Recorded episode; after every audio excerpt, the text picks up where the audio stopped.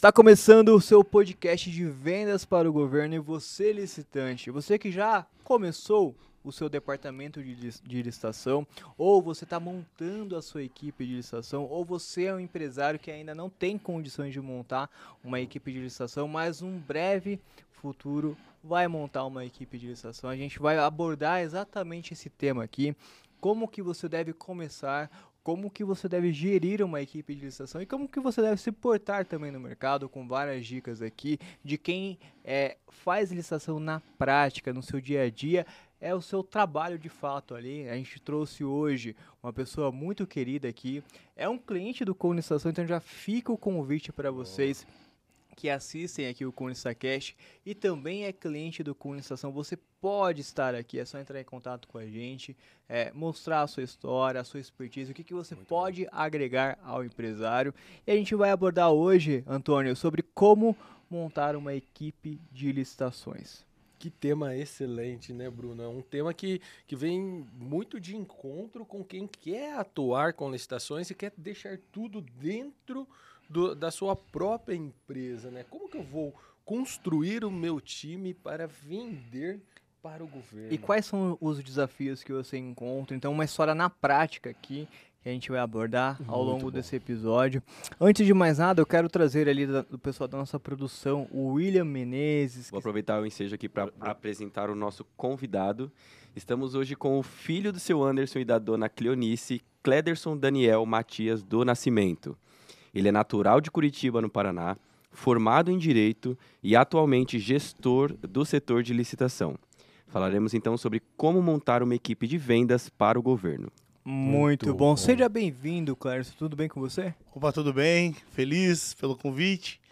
Estamos aqui para trazer uma luz de como funciona, como eu fiz e como a gente tem atuado, né, nesse tempo com a licitação.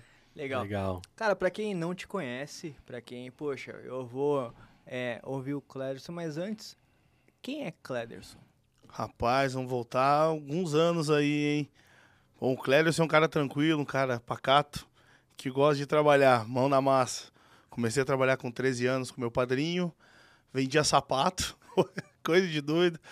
Ele colocava sapato na, na Ipanema dele, a gente saía vender sapato por Curitiba fora, eu com 13 anos para ajudar ele. Ele tinha um problema cardíaco na época, né? o coração dele já era meio grande. E eu ajudava ele para puxar sapato, enfim. A gente rodava Curitiba para entregar sapato com ele. Depois de um tempo eu comecei a entrei no segundo grau, não consegui mais trabalhar com ele porque Aí tinha que me dedicar aos estudos, tive que parar de trabalhar, ganhava 25 reais por dia com ele, mas era feliz pra caramba com aquele tempo. Fez 25 reais naquela época, dava pra fazer muita coisa. Nossa, comprar Desde comprar bala, muito doce. bala, muito doce, doce, jogo do Play 2. dava pra comprar bastante coisa. Aí eu parei de trabalhar com ele porque eu precisava voltar pro segundo grau, né? Já estava estudando, mas entrei no segundo grau, queria fazer vestibular na época. Acabei entrando no vestibular, futuramente, né? Mas com alguns problemas financeiros tive que parar de fazer a faculdade na época. Minha mãe teve que fazer uma cirurgia na coluna, enfim. E eu tive que ajudar mais a minha mãe em casa, com aluguel, com as despesas da casa, até sair o processo da INSS, até sair o auxílio doença, enfim. Demorou uma vida.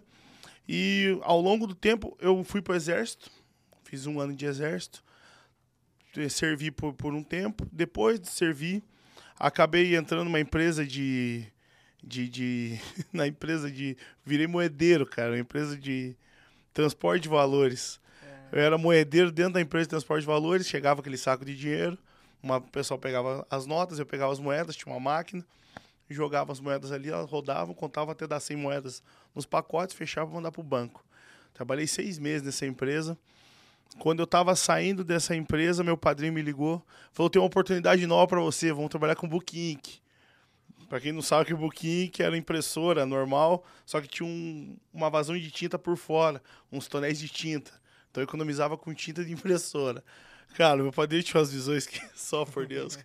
Trabalhei com ele por mais uns nove meses assim. Aí acabei me ausentando porque ele tinha uma parceria, uma sociedade em Piraquara. Acabou não dando certo. Ele voltou para casa dele para trabalhar, eu continuei com ele por um tempo. Só que ele não tinha condição de me pagar naquele período, acabei tendo que sair. Entrei na LL, trabalhei três meses na LL, na América Latina Logística. Eu era meio que o carteiro interno, chegava as cartas para os setores e eu pegava as cartas e saía distribuindo dentro da empresa. Era uma empresa gigantesca, cara. Daí, enfim, virei carteiro lá por um tempo. Trabalhei três meses. Na experiência acabou não dando certo. No dia que eu saí da, da, da LL, minha mãe me ligou e falou: tem uma amiga minha precisando de um cara para estoque. Lá na empresa CRV. Você quer? Eu falei, acabei de sair da empresa. Falei, quero. Então vai fazer entrevista com ela agora, 5 da tarde, tal, tal, tal. Saí de lá, fiz entrevista com a mulher. Deu dois dias, ela me ligou, comecei a trabalhar na CRV. Aí a CRV era uma coisa engraçada. CRV a gente trabalhava com venda de cálcio, ômega 3, para o pessoal de terceira idade. Daí passava na Rede TV, na Rede Vida. o padre Fábio de Mello era propaganda. Pô, cara, era engraçado. Aí eu trabalhava no estoque, separando os pedidos para enviar por correio e por motoboy. Eu trabalhei lá por seis meses. Acabou tendo. Quando a empresa começou a crescer, ela cresceu muito, muito rápido, espontânea. Ela foi muito exponencial, essa empresa. Só que eles acabaram trocando o estoque do lugar onde, onde trabalhava, foi para um galpão. Só que o galpão era contramão. Para mim, eu não conseguia ir até o galpão, era difícil. E eu acabei pedindo para sair. E daí, mais uma vez, meu padrinho apareceu de novo na minha vida. Ele acabou se ficou doente, eu fui no hospital verificar, ver ele, né, fazer uma visita. Quando eu cheguei lá, a gente trocou ideia, trocou figurinha, porque já fazia tempo que eu não via ele, fazia tempo que a gente não conversava. Aí falei para ele, ah, vou pedir a conta da empresa, porque tá difícil, assim, assim, assim. Daí ele falou, então vamos fazer o seguinte, a empresa de book ainda tá de pé, só que a gente tem alguns clientes agora com papel foto, com outras atividades, e eu preciso de alguém para me ajudar porque eu tô sozinho. Falei, você topa voltar? Falei, topa. Ele falou, posso pagar um salário X para você e você recebe ainda seu, o seu salário de, de, de auxílio-desemprego. Falei, tá bom. Então, voltei a trabalhar com meu padrinho. Trabalhei mais dois meses aí foi quando ele faleceu. Ele chegou a falecer nesse período, eu toquei a empresa por mais um tempo, com a avó da minha madrinha e da minha prima, que elas, ela era, ele era casado, né? E tinha minha prima que era uma das sócias. Daí eu toquei a empresa por seis meses. Eu voltei para a faculdade nesse período, porque a empresa era bem próspera, só que começou a ter muito problema com o material na China. Porque muito material vinha da China, aí a gente pegava das revendas, trazia para a empresa e fazia todas as atividades. Daí começou a dificultar o trabalho, começou a dificultar o ganho. Aí nisso já dificultou a faculdade de novo, dificultou tudo de novo. Eu tive que parar de trabalhar com o book. E na, na casa do meu padrinho, ele morava no Gulang, no bairro de Curitiba. E do outro lado da rua da, da casa dele, tinha um correio, bem na esquina. Aí eu falei, preciso trabalhar, minha madrinha me cedeu o canto para morar ali com eles por um período. Eu falei porque era mais próximo da faculdade, era mais fácil de chegar, de ônibus e tal. Aí eu falei, vou no correio conversar, ver se tem alguma vaga. Cheguei, no dia que eu parei de trabalhar, o cara do correio falou, pode começar aqui com a gente. Preciso de um motorista, assim, assim, assim. Comecei a trabalhar com, com o correio, só que daí o trabalho do correio era meio... Ele, ele era bom, mas não era o suficiente para pagar uma faculdade e eu não ganhava tão bem, porque como era iniciante ali, o salário era muito baixo e não me ajudava nas custas. Mas continuei trabalhando. E tinha uma empresa que eu entregava, que eu fazia coleta de material, que era a Dimasse. E ela era de material cirúrgico uhum. e com medicamentos, enfim. E daí eu fui para lá um dia, tinha uma vaga lá para estoquista. Como eu já tinha trabalhado na CRV com estoque, falei, ah, não custa nada perguntar como funciona a vaga. Aí fui entregar uma, fui receber, fui coletar o material com eles e perguntei pra menina da recepção. Ela falou: ah, o salário é X, só que o X era tipo 500, 600 reais a mais do que eu ganhava. Falei, pô, então posso trazer um currículo? Ela falou: pode, deve trazer um currículo aqui pra gente. Como a gente já conhece você, a gente já te apresenta pro RH e você faz uma entrevista. Falei, ah, demorou. Fui, levei, uma, levei o, o currículo, fiz a entrevista, a menina me aprovou na hora, pedi a conta no correio, comecei no outro dia, no outro dia no estoque. Aí, quando eu comecei no estoque, eu falei, pô, vou voltar pra faculdade. Só quando eu fui ver o, o trâmite pra voltar pra faculdade, até então eu não tinha aquele conhecimento de semestre. Eu achei que poderia voltar e depois você pegar o compactado, mas não dava. Eu estava no meio do semestre, então eu teria que esperar mais três meses para poder voltar no outro período, um período anterior ao meu, para poder voltar para a faculdade. Falei, ah, vou fazer um cursinho e ver se eu consigo passar na federal.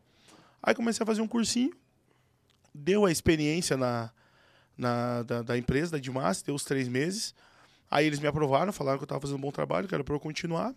Quando deu quatro meses, apareceu uma vaga de assistente de licitação dentro da Dimas. E eles iam expor a vaga e tal. Daí não sei por que cargas d'água aconteceu, chegou até o estoque a vaga e perguntaram se tinha alguém para indicar. E na época era o Chico, meu chefe no setor. Eu falei: ah, tem um rapaz aqui que estuda. Ah, ele estuda o quê? Ah, tá fazendo para vestibular e tal. Não, então vamos fazer um teste com ele.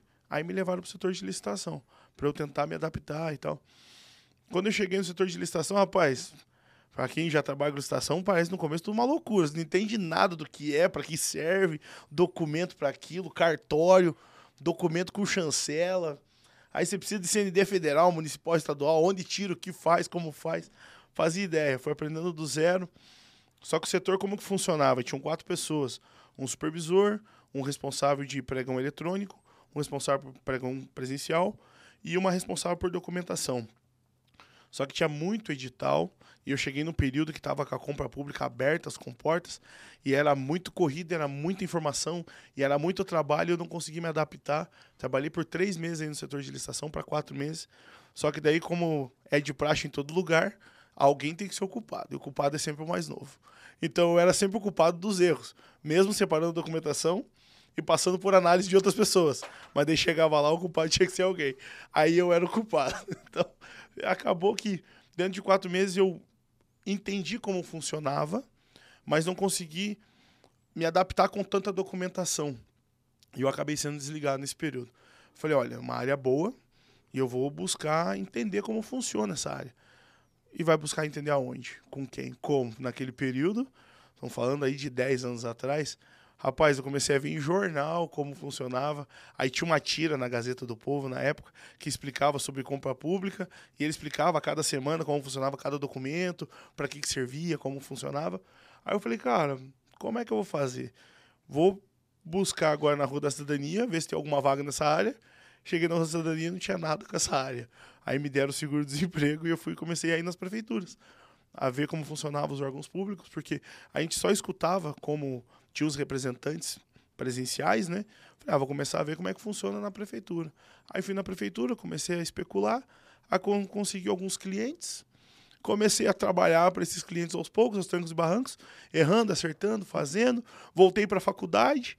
Nesse período da faculdade, já comecei a me aprofundar mais na parte civil, que era com relação a recurso, que era com relação à contrarrazão de peça jurídica mesmo para eu começar a me adaptar na forma com que a licitação funcionava. Falei, vou começar a pensar dessa forma. Falei, agora tem que entender o que é uma impugnação, porque impugnação ficava tipo, uma impugnação, pô, você fala, caraca, deve ser difícil. Pô, uma impugnação nada mais é que você analisar um descritivo, ver se ele está de acordo com uma amplitude de, de disputa e se você pode participar ou não. Se você não puder participar, você faz uma impugnação tentando abrir, abranger para você participar. Falei, quando eu entendi isso, falei, cara, virou a chave. Agora é hora de começar a participar de licitação mesmo. Comecei a atuar com, aos pouquinhos, conheci a minha esposa na faculdade. Daí minha esposa, aí o destino leva a gente, né? O meu sogro trabalha com licitação há mais de 20 anos já, naquele período. Aí comecei a atuar com meu sogro, a participar com ele. Ele já tinha alguns clientes. Aí eu comecei a ajudar ele com algumas coisas, comecei estágio de faculdade. E daí comecei a migrar com estágio e licitação, estágio e licitação. Com meu sogro fazia mais a parte de recurso e contrarrazão e impugnação. Ele passava para mim, eu desenvolvia a peça, entregava para ele, entregava lá, a gente começou a trabalhar assim. Terminei a faculdade, estagiei na Justiça Federal, já na parte de INSS, parte de previdência, aprendi bastante nisso. Falei, é uma área que eu vou atuar. Falei, tá, comecei a pensar, vou atuar nessa área. Trabalhei em escritório de advocacia, era uma área muito boa, escritório muito bom também. Falei, vou atuar nessa área. Você fica, cara, e agora? Para que lado vou? O que fazer? Terminou a faculdade, acabou os estágios. E as contas começaram a chegar. Conta de casa, recém-casado. Falei, tem que começar a trabalhar. Surgiu uma vaga num cartório. Aí fui trabalhar no cartório. Entrei no cartório das Mercedes.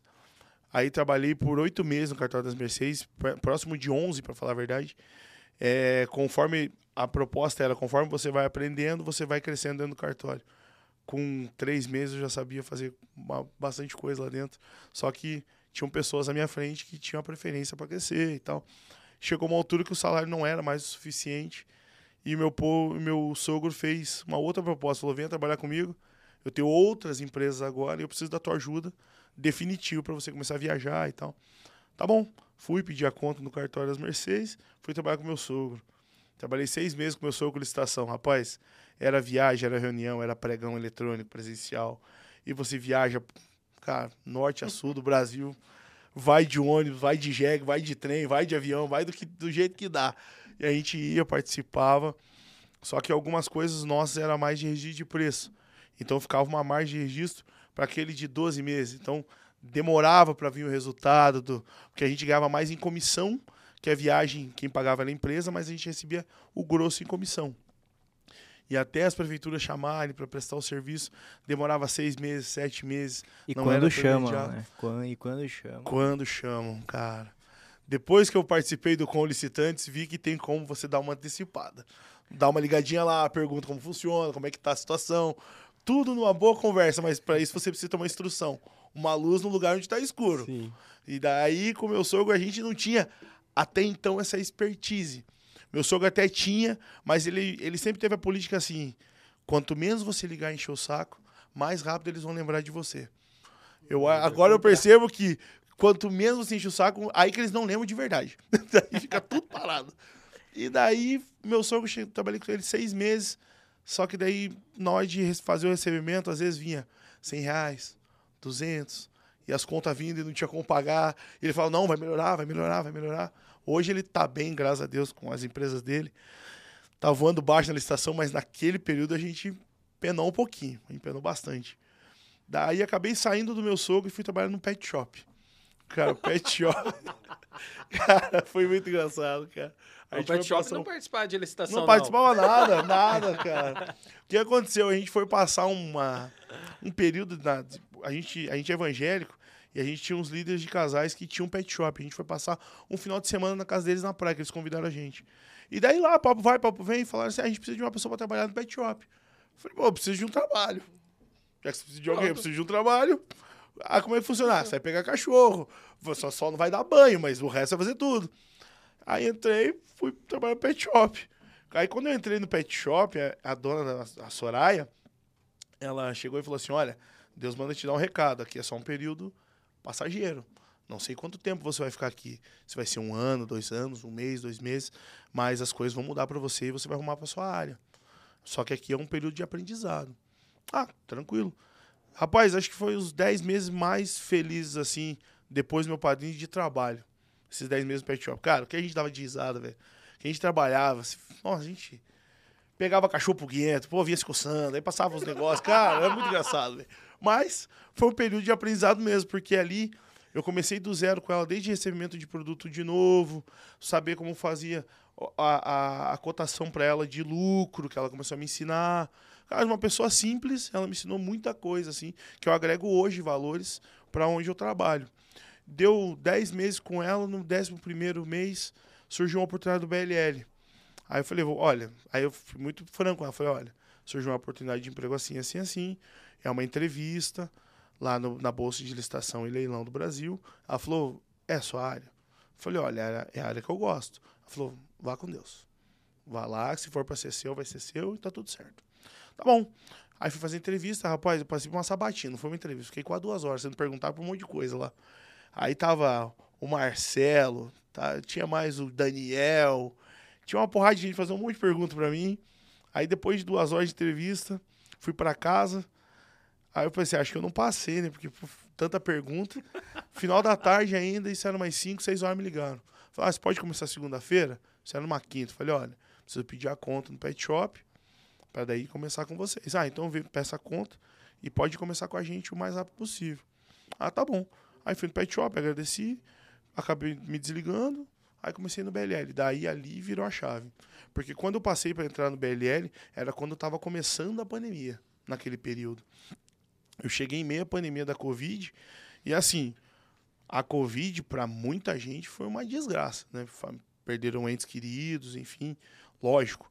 Mas para algumas pequenas partes da sociedade foi uma graça, porque as comportas da compra pública para a parte de saúde foi a hora que ela se abriu. E o BLL me contratou bem nesse período para dar uma prestação, uma ajuda para os pregoeiros. E daí eu estava retomando de novo os estudos para licitação. Quando entrei no setor de para auxílio dos pregoeiros, eu comecei a atender os pregoeiros e percebi que eles não entendiam de fato como funcionava não só a plataforma, mas sim a lei em si do que eles poderiam fazer, a forma com que poderiam fazer. Daí eu comecei a dar as explicações que eu tinha ao longo da vida, aprendido, e comecei a ensinar eles do zero. Então tinha alguns pregoeiros que ligavam, ah, eu quero falar com o Cléderson. Aí a pessoa entendia, não, mas é a Bruna. Não, quero falar com o Cléderson. Pô, mas é o Emerson. Não, é o Cléderson. Daí passava. Passou um período, eu tava, já fazia seis meses que eu tava ali, acabei recebendo um convite para ir pro relacionamento do BLL, pela forma com que eu atendia os pregoeiros. Aí eu era meio, meio relutante para ir pro setor. Aí me levaram na sala do poder, lá na sala da justiça, que era no 14 andar, que eu não vou falar que o Bruno fazia parte, mas fizeram um convite para eu me desligar do setor e ir pro outro. E daí eu acabei fazendo, migrando de um setor para o outro, mas eu acho que quando eu migrei de um setor para o outro foi quando eu entendi de fato como funciona de fato um tratamento de uma prestação de serviço para a prefeitura realmente, porque não basta você conquistar a prefeitura, você tem que cativar ela todo dia, como o BLL da vida é, você tem que ter a prefeitura para usar a tua plataforma e você tem que cativar ele todo dia mostrando que a plataforma é uma das melhores para que você possa executar suas compras públicas. Então ali eu aprendi bastante com os pregoeiros fazendo esse tipo de relacionamento. Aprendi muito também com a Joyce. Ela não tinha tanto entendimento de licitação, mas em relacionamento, rapaz, aprendi tanto com ela que hoje eu considero ela uma das melhores líderes que eu já tive, porque ela tinha realmente empatia com a pessoa. Se você não estava bem, ela chegava do teu lado, perguntava como é que você estava, e tudo fluía muito bem no setor. E eu aprendi muito no setor de relacionamento com ela. E isso eu trago hoje para tratativa de digital, porque às vezes você tem que ter uma empatia com o pregoeiro, porque o pregoeiro ele não sabe tudo. Ele, ele não sabe sobre todas as coisas e às vezes ele cai de gaiato no navio e ele só precisa executar para compra. Ponto. E às vezes a gente está tão afobado ou tão indignado com a disputa que você esquece do ser humano. E às vezes você quer impor e brigar e discutir, e não é. Você tem que chegar e conversar, explicar a situação. Que é o que eu trago hoje, como, como uma base assim, para a licitação em si. Depois do BLL, acabei tendo um convite para trabalhar numa empresa de material ambulatorial, no meio da pandemia também.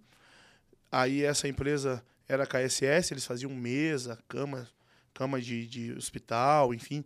Trabalhei por 10 meses com eles. Aí, só que lá eu fui contratado para ser auxiliar de licitação. No final de tudo, eu era uma analista de licitação e não sabia. Só que eu fazia somente a parte jurídica. Somente recurso, impugnação e contrarrazão. Só que todo advogado, quando faz, eles levam alguns períodos para terminar algumas peças jurídicas. E lá a minha coordenadora queria que eu fizesse três, quatro por dia. Falei para ela que uma máquina não existia existia um ser humano que trabalhava normal, mas uma máquina de datilografar não existia comigo. E ela queria saber quanto tempo eu levava fazer um recurso, porque eu tinha que otimizar meu tempo para mais recursos durante o dia.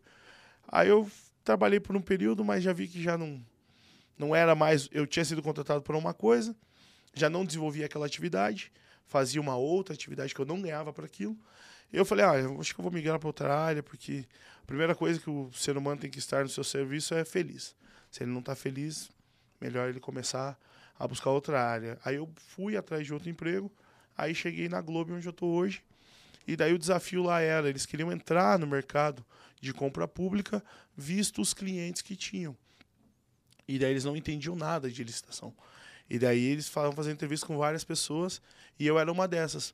E daí eu lembro que eu passei por três entrevistas, e uma delas, os donos me chamaram e perguntaram, ah, por que, que nós tínhamos que contratar você?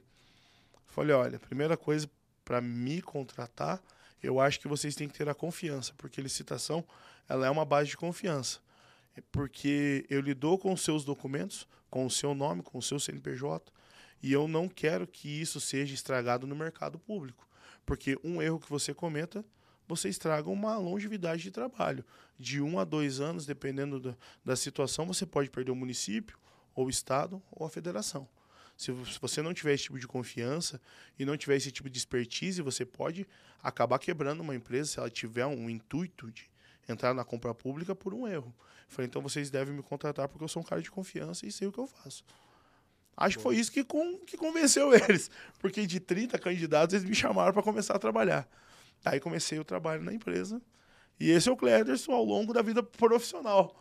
Chegando Desde pegar cachorro, desde pegar sapato, até chegar na licitação, que foi um período que levou tempo, mas hoje a gente está lapidando. Todo dia a gente aprende uma coisa nova, A gente nunca sabe tudo, mas a gente sempre busca a perfeição. Muito bom. A sua trajetória, ela, ela explica muito bem onde você está hoje. A gente vai falar agora sobre os louros, né? É, sucesso e tudo mais, mas como tudo na vida tem um começo, esse começo ele demorou ali durante Sim. um bom período para que você tivesse esse amadurecimento até chegar onde você está. Acho que tudo que você passou, como todo mundo na, nessa vida, foi necessário para estar onde você está. Então, primeiro, parabéns, porque é muito legal ouvir sua história. Obrigado. E a, e a partir de então, Clérison, você entra nesse. É, como, como, como é o nome da empresa? Globo? Globo. Globo Import Export. Que vende é, material esportivo. Material esportivo. Bacana. E aí você entra nessa empresa, tá? É, entendo que uma empresa hoje que não tem absolutamente nada de licitação é, vai começar. Qual que foi esse desafio e como foi é, montar uma equipe do zero? Como foi esse começo? Era só você? Enfim, como que foi entrar lá? Bom, não tem nada de licitação. Por onde eu começo? Rapaz, primeiro você chega e vê aquele terreno cheio de mato, né? Você não vê nada de construção. É... Bom, no começo, assim, eu trouxe um embasamento do que eu fiz ao longo do tempo. Primeiro você tem que entender o que você quer fazer. Ah, queremos entrar na compra pública. O que é necessário? Necessário é ver a saúde fiscal da empresa. Necessário é ver se a empresa tem toda a documentação necessária para uma licitação ao que é necessário. Você vai errando e acertando ao longo do tempo. Ah, um balanço patrimonial. Ah, você precisa dos índices. Ah, você precisa de uma CDD municipal, federal, estadual. Como faz, aonde faz, por que faz. Então, quando eu comecei na empresa, a primeira coisa que eu fiz foi ligar para o contador. Foi a primeira coisa que eu fiz. Liguei para o contador, pedi o balanço patrimonial e pedi uma ajuda para ele na parte dos tributos. Porque até então tinha alguns tributos que eu não conseguia tirar a CND municipal, por exemplo, por causa de 23 centavos, que não tinha sido pago um, o imposto básico lá. E daí ele acabou fazendo, acabou me trazendo todos os documentos necessários. Eu também comecei a buscar outros documentos, fiz a minha base de, de, de documentação necessária para licitação. Depois disso, eu comecei a entrar em contato na, nas plataformas de licitação, BLL, BNC, Comprasnet, BEC, Portal de Compras Públicas, BBMnet, agora o Licitanet com a chegada da Ana Paula, que ela me ajudou bastante também.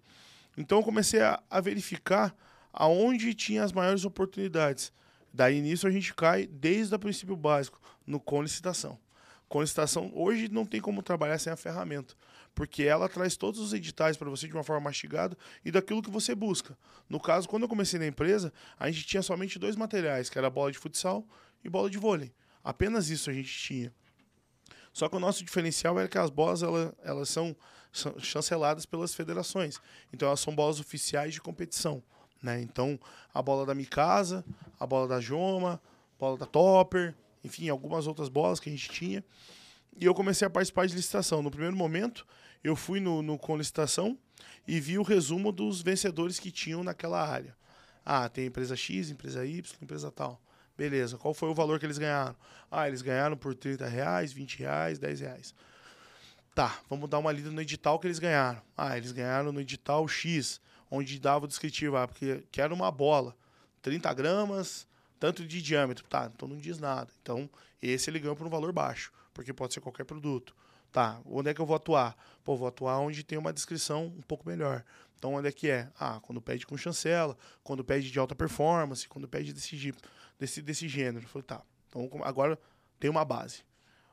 Então, o que eu preciso agora para participar da licitação? Ah, você precisa. O que hoje muita gente sofre do início é o bendito atestado de capacitação técnica. O atestado de capacitação técnica ele atrasa um pouco a vida de quem quer começar. Entretanto, se você já tiver alguns clientes, você pode pedir atestação para eles. A única coisa que você tem que fazer é reconhecer a firma da assinatura dele, porque ele não é um ente público. Então você vai no cartório onde ele tem onde ele tem assinatura pública e vai lá e faz o reconhecimento. Boa dica essa. Então, então você pode pegar os seus próprios clientes, fazer os atestados, depois pedir veracidade e você aprova com nota fiscal, sem problema nenhum. Muito é um atestado, um atestado simples, mas que ele é bem visto e bem válido no mercado. Então comecei a fazer todo esse acervo documental primeiro. Depois disso, eu comecei a analisar os documentos dos meus adversários, que daí ajuda bastante também. Então, toda disputa que eu entrava, eu não dava lance. Eu ficava em último, até mesmo porque eu tinha que ver com a minha logística como funcionava. Daí eu analisava a documentação. Ah, fulano erra em tal lugar. Ciclano não atende nesse quesito. Ah, outra empresa que sempre se destaca não tem um atestado de capacitação técnica que determina que ela possa vencer. Comecei a pegar só as peripécias e comecei a deixar tudo guardado, anotado no meu caderninho. Aí eu falei, agora dá para começar a participar. Aí quando eu comecei a participar, isso levou um mês, um mês e meio. Nem chegou a tanto, mas eu levei mais tempo dentro da empresa para se adaptar com os produtos, que eu tive que entender cada produto, entender a PU, PVC, enfim, cada material que faz a bola. E daí depois disso fui entender, fui para aulas na federal para entender o porquê da chancela, o que, que a bola leva, por que, que ela tem que ser oficial, por que não. Aí fui aprender isso também, porque quando você vai trazer um embasamento no recurso, você tem que ter o conhecimento total daquilo. Mas trazer de uma forma simples. Não adianta você trazer uma forma técnica que só você entenda e você não consiga transmitir para os outros. Então eu fui aprender isso também. E daí, quando eu comecei a participar das licitações em si, eu não ficava em primeiro, sempre ficava em terceiro, quarto, esperava toda a documentação. Ah, o pregoeiro abria para intenção de recurso, apresentava intenção, mostrando onde o primeiro, o segundo, o terceiro tinham errado, só que eu ia desenvolver melhor numa peça jurídica e pedia o, o recurso. Algumas vezes os pregoeiros não analisavam do jeito que eu tinha pedido, daí eu ligava para eles e discutia via telefone. Nossa, tem que voltar lá, tem que aceitar por causa dias, dias, dias. Mas na maioria das vezes eles faziam. Depois disso que eu comecei a ver que eu discutia com eles via telefone para aceitar o recurso, eu percebi que eu podia ligar pós-disputa. Por quê? Muitas vezes eles não têm o conhecimento técnico do produto. Perfeito. E daí eu ligava para eles e falava: olha, tem o, o fulano X ganhou. Só que a bola dele não atende isso aqui no edital. O segundo colocado não atende isso aqui no edital. Você vai fazer a prerrogativa agora ou você vai passar para frente e passar para recurso? Não, peraí, a gente já vai fazer a, já vamos fazer o resumo agora para você. Ah, você está certo nisso, nisso, nisso. Aí desclassificava o primeiro, desclassificava o segundo. Aí só ficava o terceiro para bater em recurso. Já diminuía uma briga grande dos outros dois. Aí eu comecei a fazer recurso, comecei a perceber que muita gente não respondia recurso. Não sei se porque não tem o conhecimento técnico ou para fazer a, a, defesa em si. Eu comecei a ver que uma grande maioria dos meus processos hoje, que a gente fez na, na licitação, a maioria a gente ganha em recurso ou em ligação. E nunca foi em preço. Em preço mesmo, só se é uma grande quantidade, que a gente consegue daí abargar um melhor valor e tal. Mas fora isso, em pequenas quantidades de 100, 200 bolas, era sempre em recurso ou ligação. E daí foi assim que eu comecei a desenvolver o setor. E a empresa tinha me dado um prazo de um ano para conseguir trazer alguns lucros e a gente em três meses já estava com 200 mil já em contrato e 50 mil empenhado já estava começando a sair pedido. Só que daí o Clércio chegava muito cedo e saía muito tarde. Aí falava, não, você precisa de alguém para te ajudar. Aí com três meses contrataram a Desirê para me ajudar. Trouxe a Desirê que também trabalhava no BLL, foi uma pessoa que eu tinha indicado lá. Daí eu falei, eu tenho que trazer, expliquei a situação dela. Falei que tinha que ser uma pessoa de confiança, porque você ia começar a dividir atividades e ramificações com valores que a empresa estava agregando. E para a pessoa tirar o número da conta da empresa e colocar o dela, é assim. Até você explicar que preciso de porco da tomada, a pessoa já foi embora, sei lá. Falei, preciso de uma pessoa, não só que eu confie, mas também uma pessoa que seja leiga. Por quê? É mais fácil você ensinar uma pessoa hoje sem vício do que você tentar tirar o vício de uma pessoa que já sabe a licitação. Então foi mais tranquilo quando veio a Desirê. A Desirê chegou e a gente dividiu as atividades. E daí, quando a gente dividiu as atividades, ficou a Desirê com a documentação e a participação e eu na parte jurídica. E hoje a gente está tocando o setor assim. Só que a gente já tem mais uma pessoa hoje, que daí começou a desenvolver mais serviço, e daí a gente precisou de mais uma pessoa. Aí chegou a Ana Paula agora, e daqui a pouco vai precisar de mais uma pessoa também. e assim tá indo, graças a Deus. Então o setor começou matagal, e hoje a gente tá vendo que já tem um, um tijolinho construído ali. É assim que a gente está fazendo na parte de licitação. Legal. Muito Eu bom. quero, uh, até, até para a gente aproveitar aqui, é, ele, ele falou aqui como que ele começou o departamento lá, né? Então, algumas dicas aqui, Antônio, até se você quiser acrescentar, até para ir para o nosso mapa mental, ele pegou pessoa do zero, sem vício, para treinar.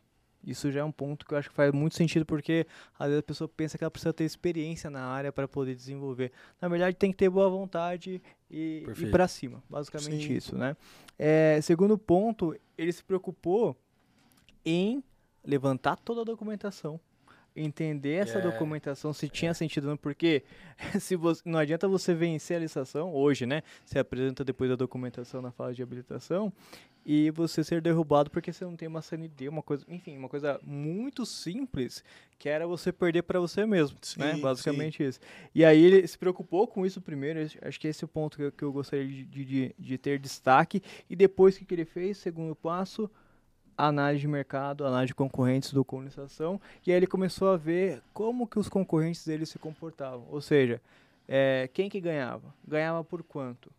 Qual que era o, a Os principal... erros que ele cometia. É, os erros pontos. dele, os pontos fracos deles e, Pontos lógico, os fracos e pontos os fortes, fortes. né? Sim, Você começou a mapear Análise esse cenário, né? sim. E não fazer a questão de ganhar. Ele só queria estar dentro do jogo para entender como que essa galera se, ela se comportava. Entendeu como se comportava, a documentação em dia. Preparou a empresa, agora, meu amigo, eu vou entrar pro jogo. E aí começou a entrar, aí começou a participar para valer. Uma coisa muito, muito interessante é que eu não precisava baixar meu preço para ganhar a licitação. E isso é uma coisa que acho que todo, todo licitante deveria entender de fato, mesmo aquele que esteja começando aquele que já está há Sim. muito tempo. Você não precisa baixar seu preço, você precisa entender das estratégias, processo. o processo, para você buscar ali ter um, um nível de competição em termos de conhecimento e de estratégia, e Sim. não em preço. Você não precisa Sim. baixar seu preço. E aí o que, que ele fez? Começou a baixar, começou a, a, a entrar com recurso, porque ele já tinha mapeado os pontos fracos ali de cada concorrente, começou a derrubar esses concorrentes e aí sim começou a vencer o edital sem precisar baixar um centavo, sim. até onde eu sei.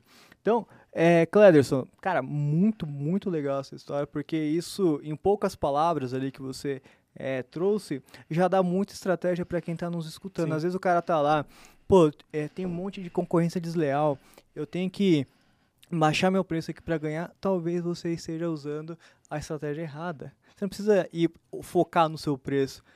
Você, cliente do colonização, use a análise de mercado a seu favor, use a análise de concorrente Sim. a seu favor. Veja quem está participando, veja o histórico dele. Tivemos um caso muito legal no Conlistantes 2022, que ganhou como, eh, se eu não me engano, ele, ganha- ele ganhou como inovação. Eh, Ele teve uma história bem bacana, que ele usou a análise de concorrente para quê? O André, o grandão, não sei se você lembra, você deve Lembro, lembrar também, lembro ele era maior que o Gustavo Borges. o Gustavo Borges chegou e falou, fiquei triste, É. tem um cara maior que eu aqui. Ele chegou e ele falou: Olha, a história dele foi o seguinte: eu analisava os meus concorrentes e entendia qual que era. Porque hoje no, no pregão eletrônico você não consegue ver quem é quem, né? Uhum. Mas pelo comportamento dele, ah, ele começava, um exemplo, o Antônio, ele começava, o primeiro lance dele era 20 reais. O segundo dele sempre era 22. Não, perdão, é 18. 18. Aí 15. Aí ele chegava ao máximo dele 14. Esse era o comportamento padrão do Antônio. Então, aí a hora que terminava o certame, eu sabia quem que era a empresa. Ah, é- essa empresa ela tem esse comportamento aqui.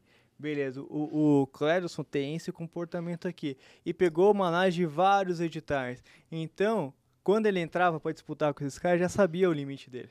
Sim. Já sabia quando que ele ia dar o lance. E aí ele começou a vencer. Por quê? Ele não entrava no jogo do cara. Ah, baixou para 18, eu não vou baixar. Eu vou baixar um pouquinho depois. Entendeu? Porque ele já sabia aonde o cara ia chegar. Aí ele come- começava a, a- a mapear os caras para poder vencer a licitação. Então, cara, você pode usar da estratégia para você não precisar baixar seu preço ou estrangular ali o seu, o seu lucro e tudo mais. Então, essa é uma, uma história bem bacana. E eu queria já aproveitar, Clérison, hoje, já num processo de maturação, já entendendo tudo isso, como que está e como que funciona o seu departamento de licitação. Hoje, a gente já está em três pessoas, comecei sozinho, já estamos em três. Eu, a Desirê e a Ana Paula. Hoje fica a Desirê e a Ana Paula responsáveis com documentação, responsável com busca digital, mas eu faço junto com elas essa busca hoje. Elas ficam responsáveis pelo, por toda a documentação, a habilitação, ficam responsáveis por cadastrar a proposta nas plataformas e dão lance. Eu fico responsável por analisar pós-disputa, fazer recurso contra a razão e a fase de impugnação. Hoje nossa divisão de serviço está assim. A Ana Paula já trabalha com licitação há alguns anos, a Desirê começou de fato comigo ali e elas já se entendem muito bem e elas tocam o setor tranquilo, só as duas. Eu só fico na parte jurídica hoje. Fico mais na parte de impugnação recurso e contra a nossa divisão hoje de atividade é: chegou o empenho, quem está disponível faz o empenho.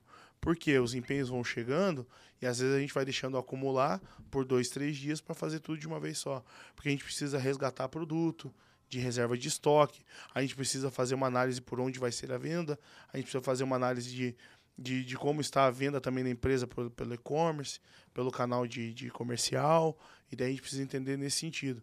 Daí depois a gente faz toda essa análise, a gente tem um, super, um coordenador, que daí ele valida e a gente faz as, as vendas dos empenhos. Então, os empenhos tá num todo, todos nós fazendo, e no restante da, da, das atividades, parte de licitação em si para participação de lances, até lance fica com elas, pós-lance fica comigo. Hoje a gente está dividido assim. Legal, legal, muito massa. Você vê que no decorrer da, da, do que ele foi contando da evolução, ele vai trazendo dicas valiosas, como por exemplo do, do atestado de capacidade técnica, né? Muitos Bem eh, lembrado, fornecedores, eles acham que atestado de capacidade técnica é somente de órgão público, emitido por órgão público. Mas não, qualquer pessoa jurídica pode emitir o atestado de capacidade técnica e tem validade para participar de licitação. Mas aqui tem um pulo do gato que muitos não se atentam. O atestado de capacidade técnica emitido por órgão público, ele tem fé pública. Então, o Antônio, como servidor público, assina aquilo, aquilo tem fé pública. Porém, o Antônio, empresa, quando emite o atestado de capacidade técnica, não tem fé pública. Logo, você tem que fazer o reconhecimento da assinatura. assinatura. Então você esse ponto inabilita muitos, Muita gente. muita gente. Muita E- gente. E, e outro ponto que, que me chamou muita atenção, que, que você já destacou, a questão de o jogo não é o preço. O jogo não é o preço, não, não entra no jogo do preço.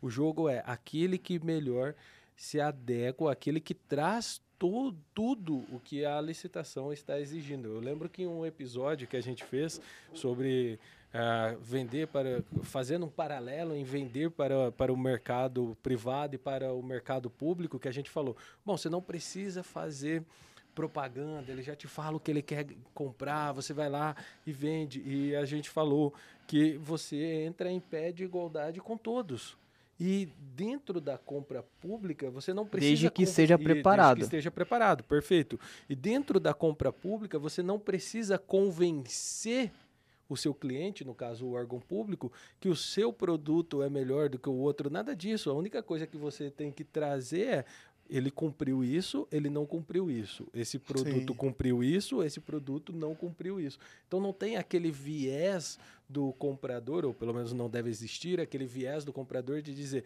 eu gosto de determinada marca.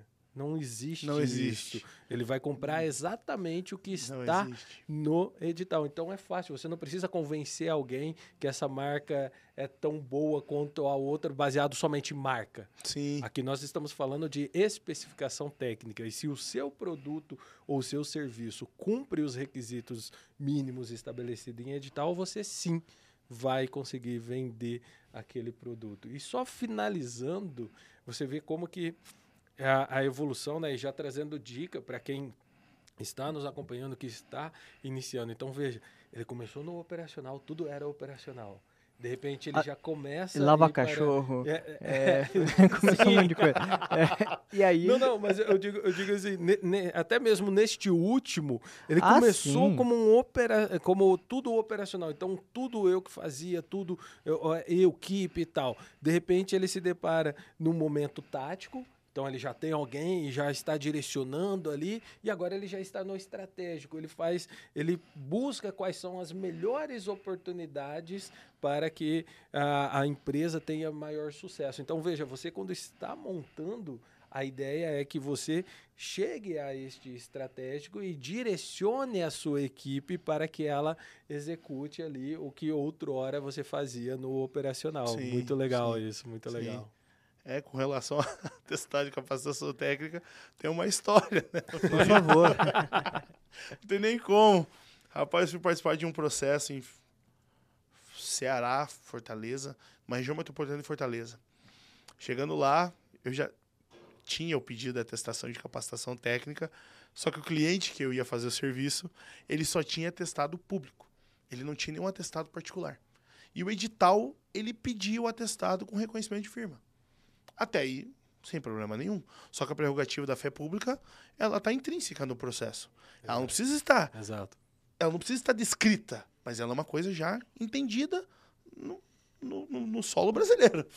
Chegando lá, tinham 16 empresas mais a nossa. Chegando lá, as 16 empresas, e, e dá lance, e vai. Pregão presencial é diferente pregão eletrônico. Só vai as três melhores ofertas, ou aquelas que estão a 10%, enfim. Chegando lá, foi duas, foi nossa empresa e mais duas para lance. Aí ganhamos no lance, tava tudo certo, documentação. O pregoeiro olhou o atestado, passou, passou para todo mundo. Então a empresa do senhor Clério está desabilitada porque o atestado não tem reconhecimento de firma. Falei, tá. Aí todo mundo, é verdade, não tem, porque a gente já verificou, não sei o quê, não sei o quê. Então, tudo bem. Mas o atestado é de uma prefeitura, e não é um, tem seis atestados.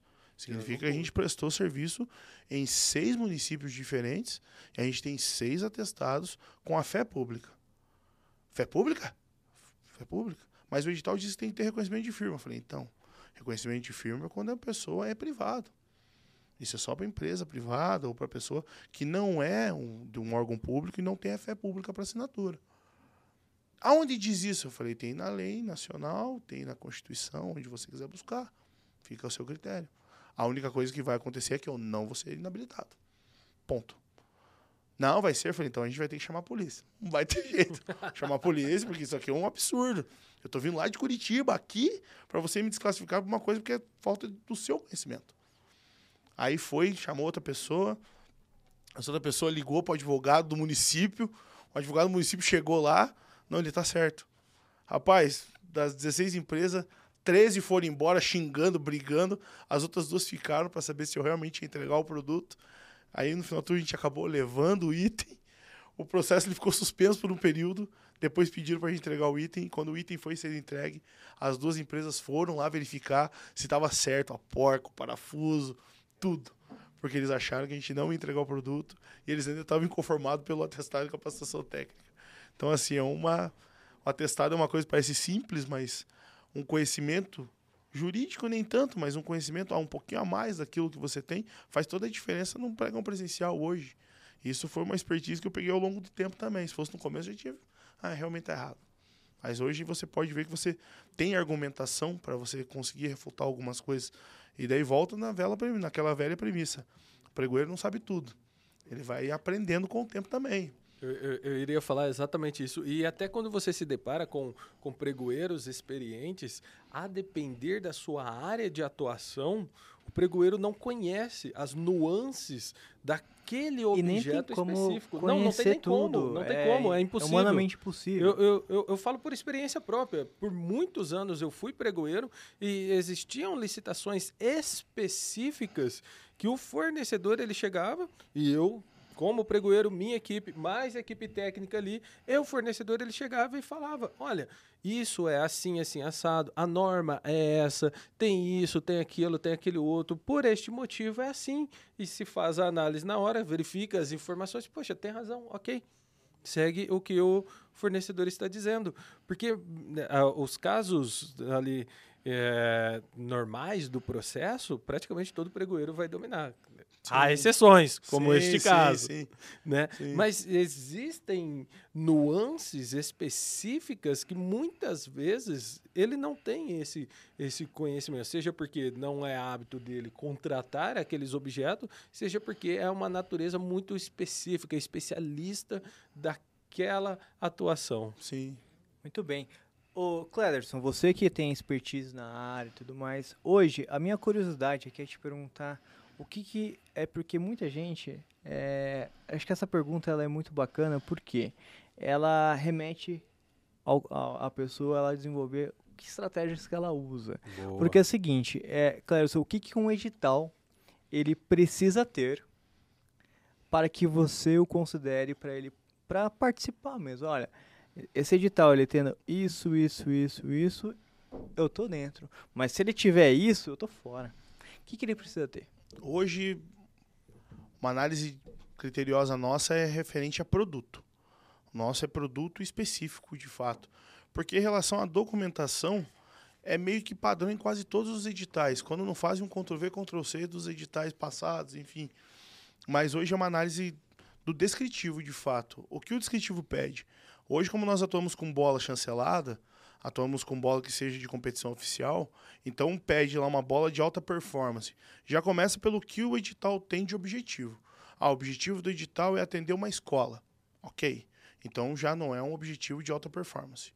É um objetivo de ter um material para as escolas. Aí você vai ver o que precisa. Algumas escolas pedem produtos de qualidade, porque a economicidade do processo passa também pela longevidade do produto. Perfeito. Porque não adianta você ter um produto barato que dure um mês.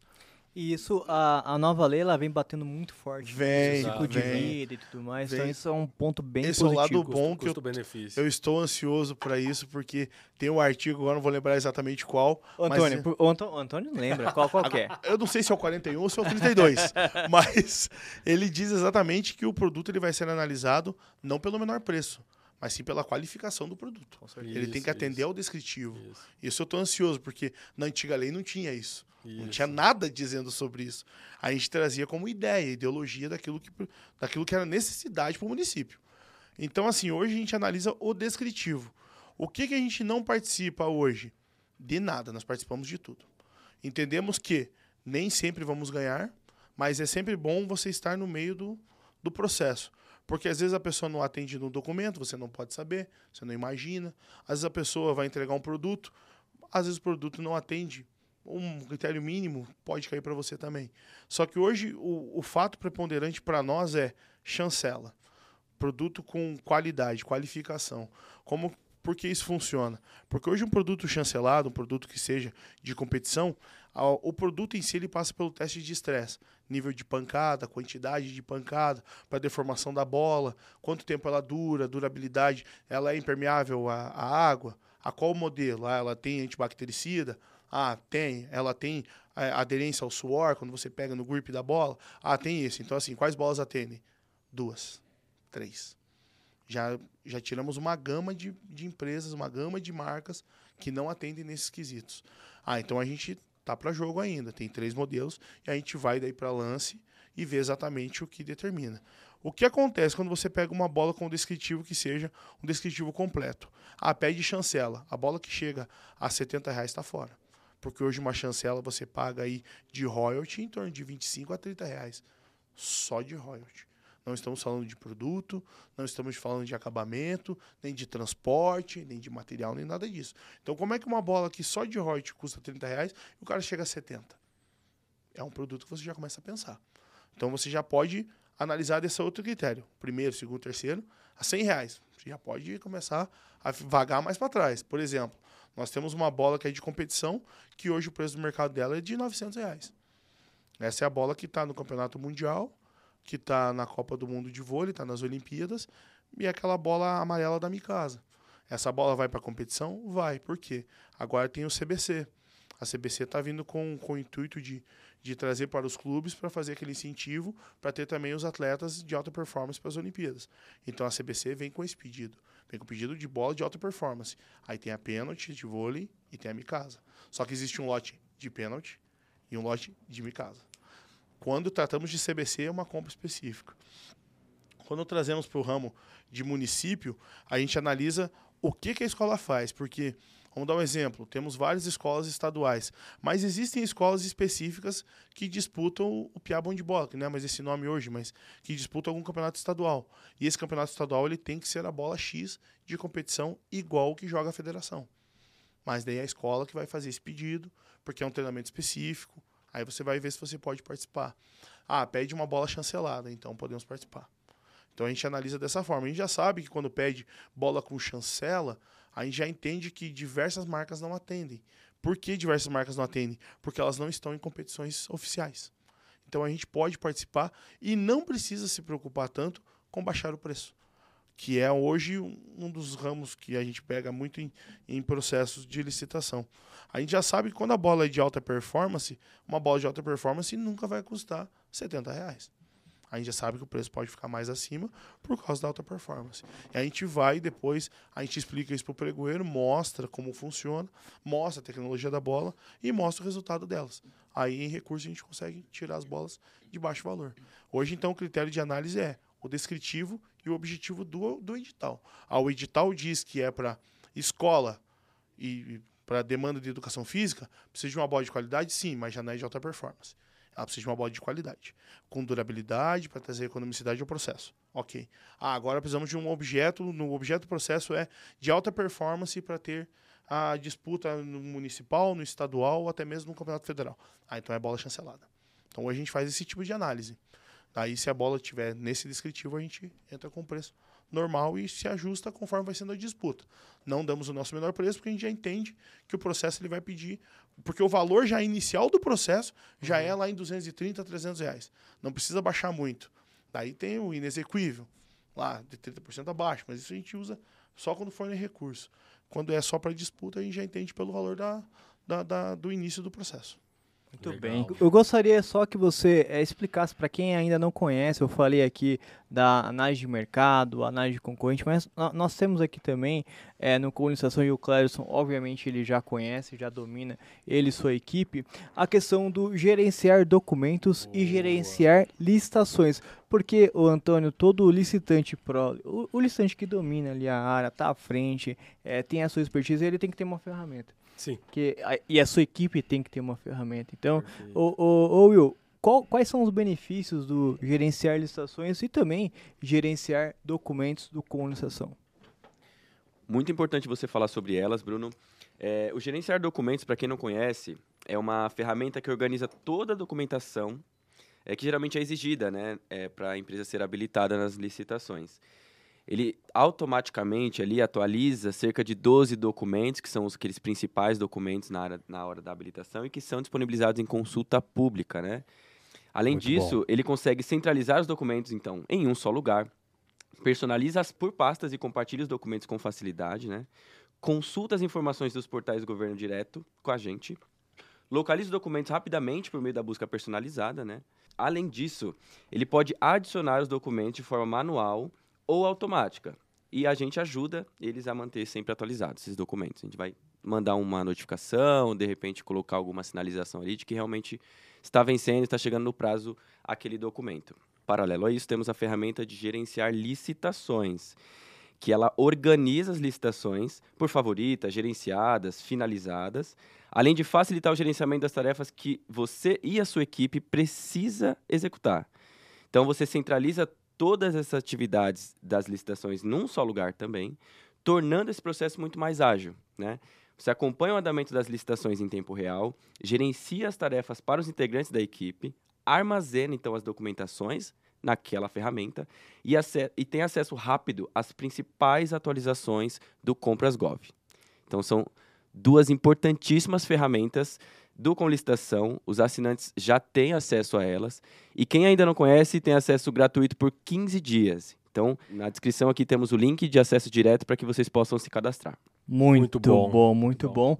E, e Clérison, para a gente também é, adentrar aqui, uma, uma curiosidade mesmo, porque você falou, está em Curitiba, atende Ceará, atende o Brasil inteiro.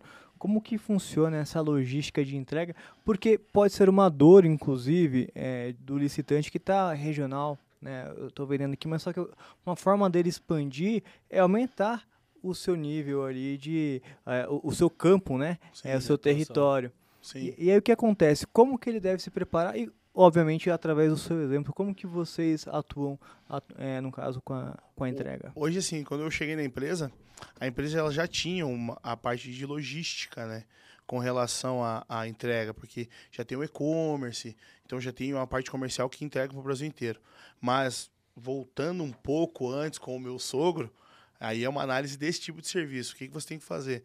Você tem que ver até onde você consegue entregar o produto com qualidade, entregar o produto com lucro, que você consiga enviar o produto ou até mesmo prestar o serviço, mas que você consiga ter lucro em cima desse serviço. Então você tem que analisar o que você quer fazer e onde você quer chegar. Ah, eu quero chegar até o Ceará. Então, peraí, faz o primeiro cálculo do que você vai gastar para fazer até a chegada no Ceará. Beleza, ah, deu mil reais, por exemplo. Então você vai dirimir isso em quantos itens? Ah, são 10 itens. Então você vai fazer a divisão entre todos esses itens do valor de mil reais e vai ter um valor mínimo de chegada de preço. Ah, eu posso chegar, você poder chegar a 100 reais, por exemplo, mas você agora tem que chegar a 200. Por quê? Você, dirime, você vai estar dirimindo mil reais em 10 produtos. Então você pode chegar a 200 de preço mínimo para você poder atender em todos os municípios, atender até o Ceará, com o valor de lucro, um valor líquido que você consiga comprovar. Porque algumas vezes algumas prefeituras pedem que você comprove o valor se você consegue realmente entregar aquele serviço ou aquele produto. Então você tem que entender o mercado primeiro de envio, primeiro de transporte, antes de qualquer coisa você tem que fazer isso. Trazer primeiro o conhecimento para depois você ver se você consegue atender. Se você está começando, comece próximo. Comece no seu município, comece no seu estado ou até mesmo nos estados vizinhos, para você já começar a ter uma barganha de preço e começar a ter lucro. Ah, começou a ser rentável, você vai pôr um pouco a mão no bolso mais para frente? Pode ser que sim, mas você vai começar a expandir o seu serviço para outros municípios. Você expandindo para outros municípios, você começa a ser visto. Sendo visto, você começa a virar referência. Virando referência, descritivo. Descritivo começa a te ajudar. E assim você começa a trabalhar. Então, assim, Hoje você tem que entender o mercado até onde você quer atender.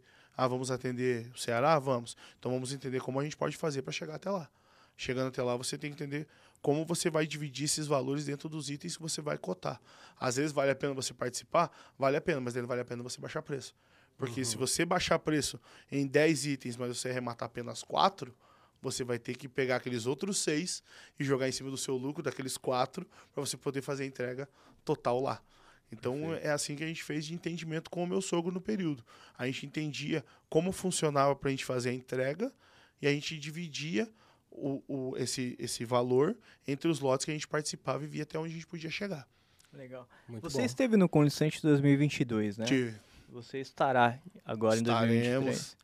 É, o que, que foi mais importante para você é, nessa primeira edição do Com Licitantes. Eu sei que você aproveitou ao máximo, como todo licitante deve aproveitar mesmo. Sim. É, mas o que, que você destacaria, até visando a parte prática da sua empresa? Porque você aplicou bastante coisa Sim. lá. É, o que, que você aprendeu no Condição de 2022? Primeiro, tenho que parabenizar porque o atendimento é sensacional.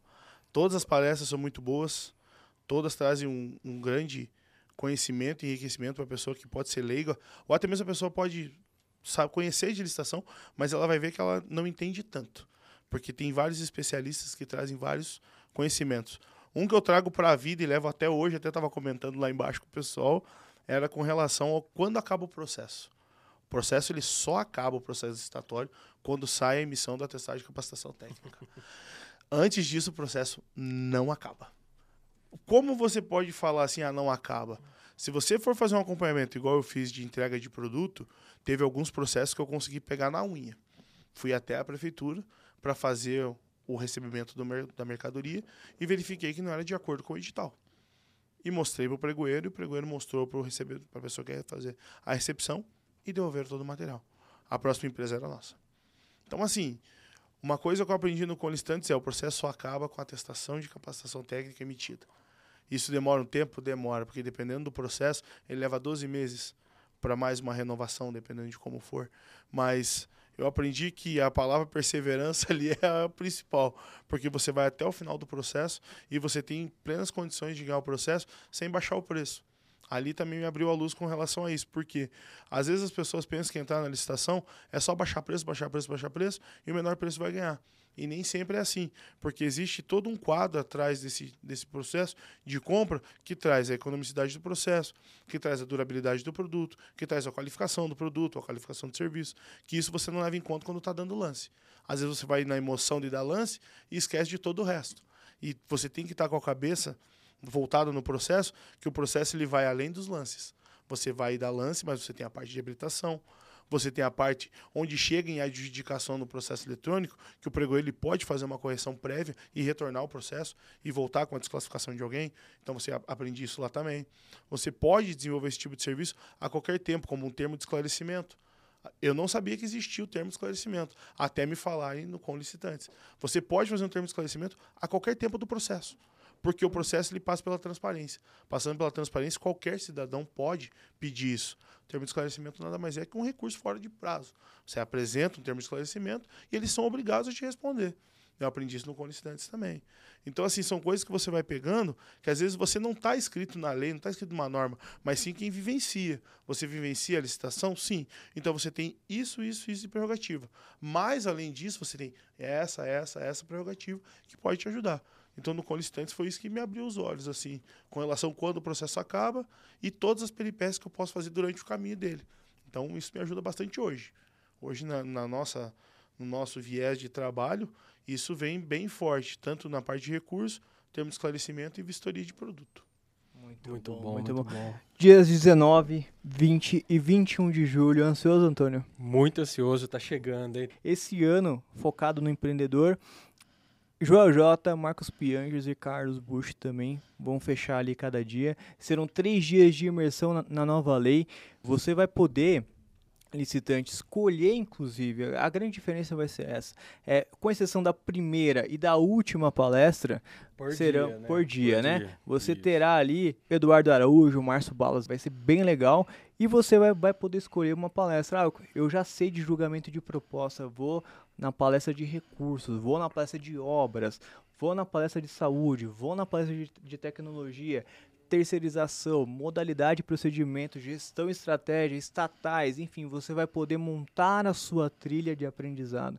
E é isso que é o mais importante, porque eu vou no evento, mas só que a minha experiência no evento será diferente da do Antônio, porque ele, Perfeito. ele vai escolher de acordo com a necessidade dele de aprendizado.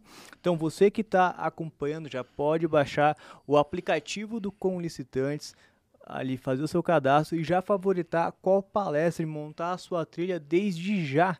Então é o convite que eu faço para vocês, além de baixar aí o material gratuito, que é o e-book da nova lei de licitações. Então, é, quero também, para a gente fechar o nosso podcast, muito obrigado pela sua presença. Opa, eu que agradeço. E eu quero já é, agradecer de fato, porque não, não somente aqui, também toda a amizade, tudo que você vem entregando, realmente tenho muito orgulho é, de ver onde você está. E, cara, para quem está começando, quem almeja ou quem já está ali como um gestor né, de vendas para o governo, qual que é a dica que você daria né, diante de todos os desafios que você já enfrentou e que também irá enfrentar, mas quais são as dicas que você daria para esse empresário ou para esse gestor de equipe, para ele é, segurar a peteca e seguir o barco e ter sucesso no mercado de licitações? Primeiro é ter empatia com os funcionários, empatia com as situações que podem acontecer ao longo do dia, porque a gente passa mais tempo com o nosso companheiro de trabalho do que com a nossa própria família. Boa. Então o ambiente de trabalho tem que ser muito bom. Claro que todo mundo tem sua responsabilidade, tem né, seu, os seus objetivos, mas uma das coisas que eu falo é que essa pessoa, quando ela for gestora, ela tem que ter paciência de explicar, ensinar de fato para a pessoa, para outra pessoa o que ela deve fazer, como fazer, porque essa pessoa que está do seu lado é a pessoa que vai te ajudar a ir para frente, te impulsionar na sua ausência e ela não vai te queimar na sua ausência, ela vai te ajudar. Então, assim, a pessoa tem que ter empatia, tranquilidade, calma e sabedoria.